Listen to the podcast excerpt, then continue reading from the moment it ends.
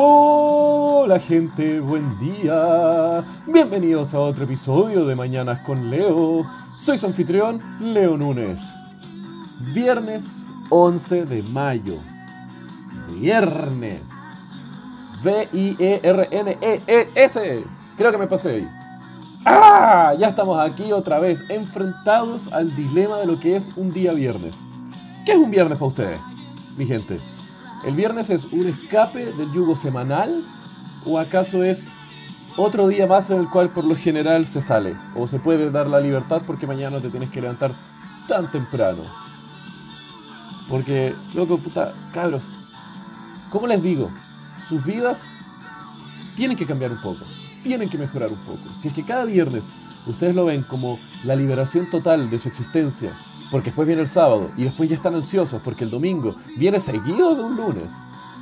Si es que simplemente están trabajando y existiendo por estos tres días del fin de semana o dos días y medio y todo el resto de la semana es una agonía, porque todo el resto de la semana es sufrimiento y después cada X cantidad de meses ustedes están calientes porque se les vienen sus días de vacaciones, loco, dense cuenta de la desproporcionalidad de su felicidad. Onda, de siete días, cinco la van a estar pasando mal. Eso no es vida, onda. Por favor, tengan un poco más de conciencia de que lo que están haciendo les trae felicidad de lunes a lunes.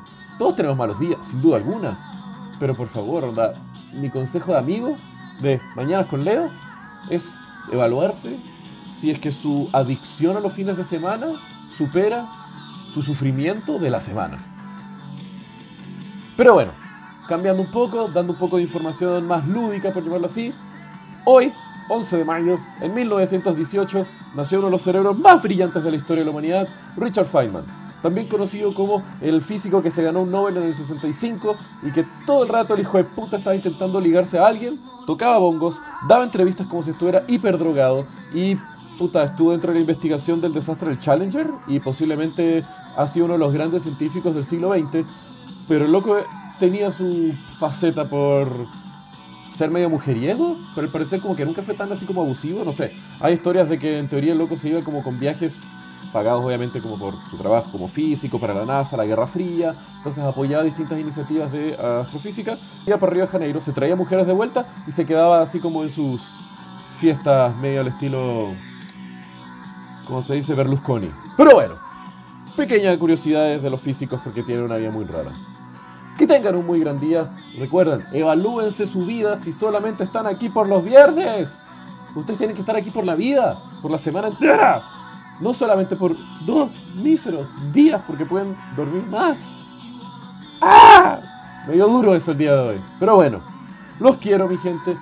Tengan un buen viernes. Besos.